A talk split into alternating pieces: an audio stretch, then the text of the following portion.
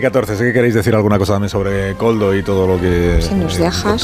Raúl, el historial de Coldo y lo que está por lo que está por venir, porque desde el punto de vista de la instrucción judicial el caso acaba de empezar. Está en una fase incipiente desde el punto de vista de la investigación de la Fiscalía Anticorrupción y de la UCO de la Guardia Civil no acaba de empezar, llevan 17 meses indagando sobre esta cuestión. Ahora eh, vamos a ello, pero antes, eh, volviendo a Valencia, tengo al presidente de la Comunidad Valenciana al teléfono y aunque solo sea para eh, enviarle un saludo y, la, el ofrecimiento de en lo que se pueda ayudar, pues se ayuda. Carlos Mazón, presidente de la Comunidad Valenciana, buenos días. Hola, buenos días, don Carlos. Buenos días. bueno, antes hablábamos con la alcaldesa, hemos hablado también con la responsable de protección civil del gobierno central.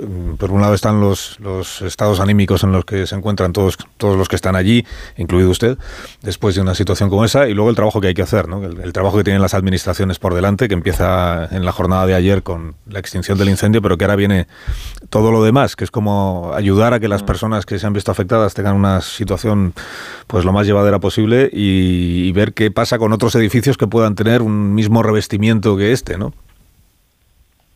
Sí, bueno, en fin, lo, menos importante ahora mismo como esté yo, eh, después de haber estado con bomberos que no han dormido en toda la noche, empezando por el principal coordinador de, tanto del Ayuntamiento de Valencia, de los bomberos, como del como del Consorcio Provincial de, eh, de Bomberos, pues esto es lo más importante. Sí, se me ocurren eh, pocas, pocas buenas noticias, pero sí que tenemos una que es que de los 15 atendidos, como hemos dicho hace un momento, de los 15 atendidos, aunque siguen seis ingresados, eh, no corre peligro la vida de ninguno en estos momentos. De esos 15, siete han sido bomberos y de esos siete quedan ingresados seis y los seis son bomberos. Es, decir, que los otros, eh, el otro bombero y los otros ocho civiles eh, han sido dados de alta ya. En cualquier caso está el consejero de Sanidad en en coordinación con los distintos hospitales, después nos desplazaremos a, los distintos hospitales para ver de, primera mano. Mm. Es verdad que eh, la espera es, eh, es, agónica porque eh, hasta que no haya un mínimo de seguridad los bomberos ya no pueden entrar. Las, las comprobaciones que se están haciendo son comprobaciones visuales en el exterior, tanto con medios aéreos como con los drones, que pueden ir identificando y no han podido identificar más de los cuatro de los cuatro cadáveres, cadáveres todos ellos sin identificar, lógicamente todavía, por ser eh, por el riesgo eh, el riesgo de entrada que puedan eh, que puedan tener.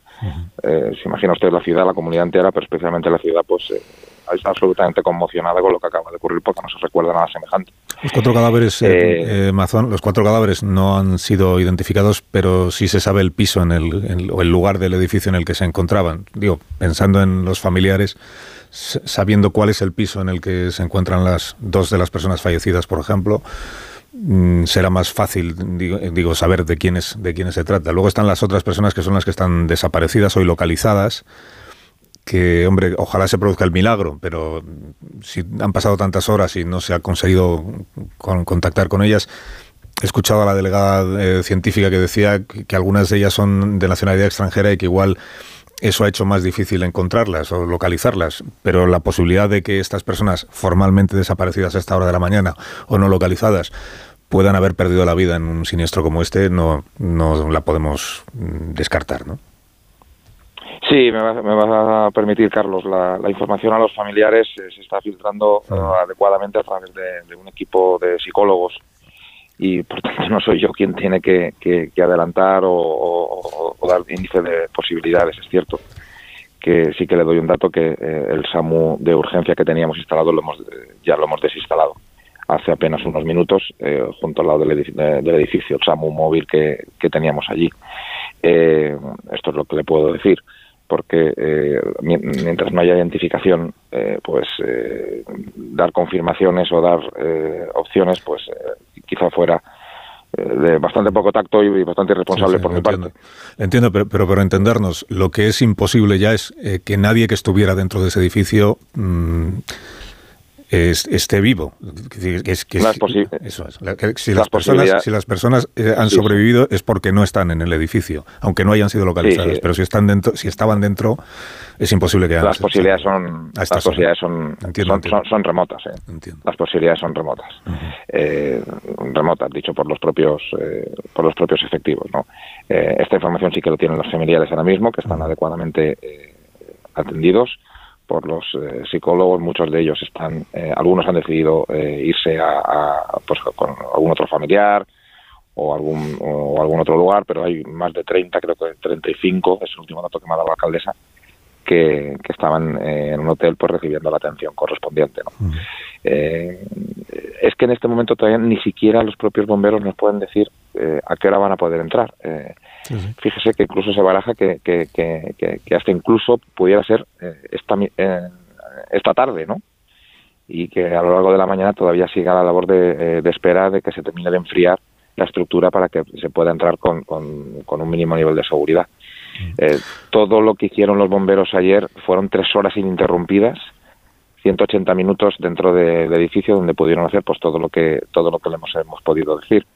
Eh, pero a partir de los 180 minutos pues eh, no pueden estar ahí dentro.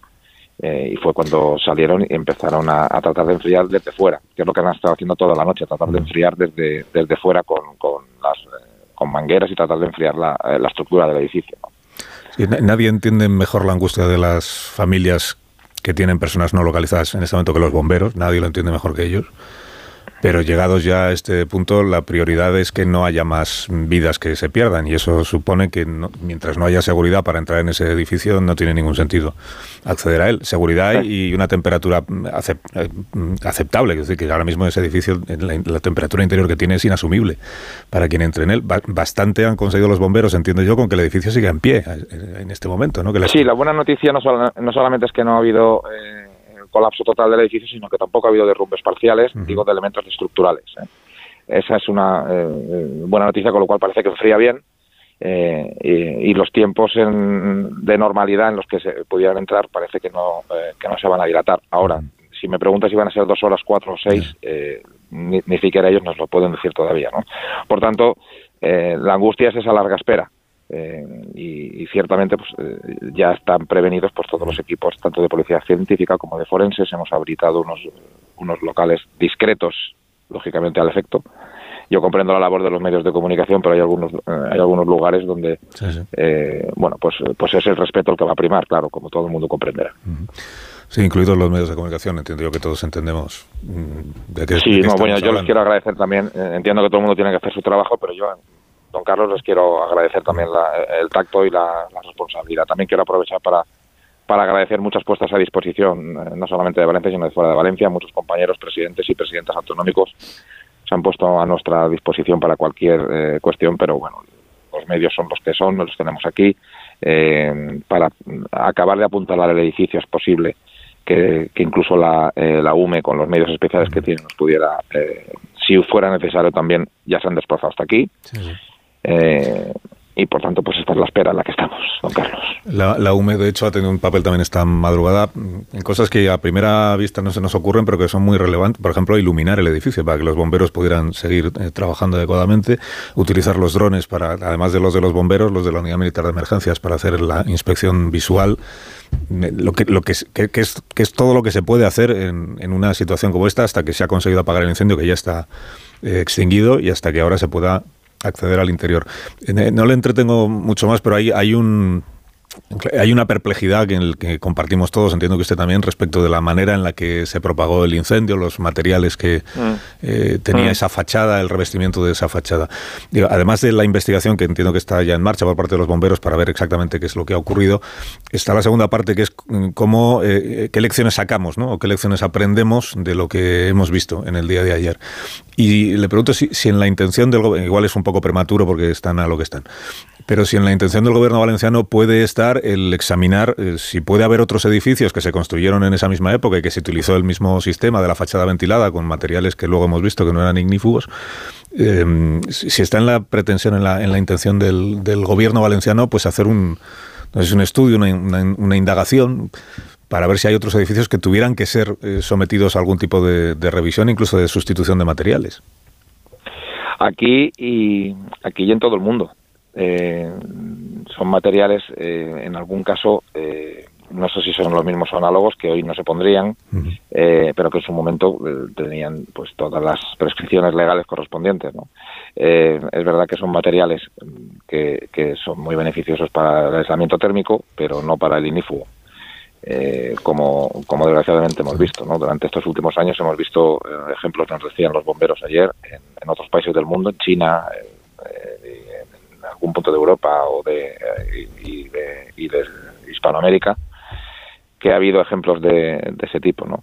Mm, pero claro, ahora el orden de los factores es que los bomberos puedan entrar. A continuación, una vez los bomberos nos garanticen que se puede entrar, será el turno de la policía científica, que será la que dictamine el origen real de, todo esto.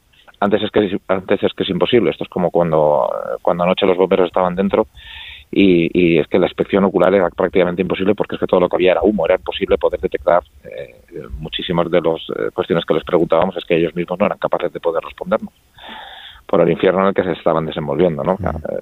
Era medida heroica con respecto a los edificios pues creo que es una reflexión que vamos a tener que hacer en cuanto tengamos los datos precisos, eh, sin ningún género de dudas. Mazón, eh, Carlos, gracias por haber atendido la llamada de este programa. y que tenga pues un día. Muchísimas gracias, Carlos. Gracias y buenos días. El presidente y muchas gracias por su atención a todos. El presidente de la Comunidad Valenciana en directo en, en más de uno en Onda Cero a las 9 y 25 minutos de la mañana.